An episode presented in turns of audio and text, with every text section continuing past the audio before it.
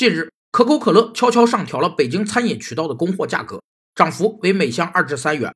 可口可乐将本次涨价解释为营销策略，只选择了价格敏感度较低的餐饮渠道进行小幅度试水性涨价，以便更好地掌控提价后的市场反馈。由于商品价格的变动而引起其他商品价格体的变动，并连续不断的波及所有商品价格的现象，被称为价格连锁反应。价格连锁反应可分为纵向和横向两种。纵向连锁反应是指以涨价产品为原材料，或以它为基本进货从事销售的进货价格发生变动。导致下一阶段经济活动价格变动的现象，主要体现在原材料涨价导致的生产成本增加和进货价上涨导致的销售价上涨。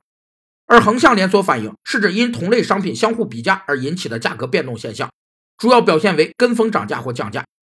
据了解，这是可口可乐二十年来的首次涨价，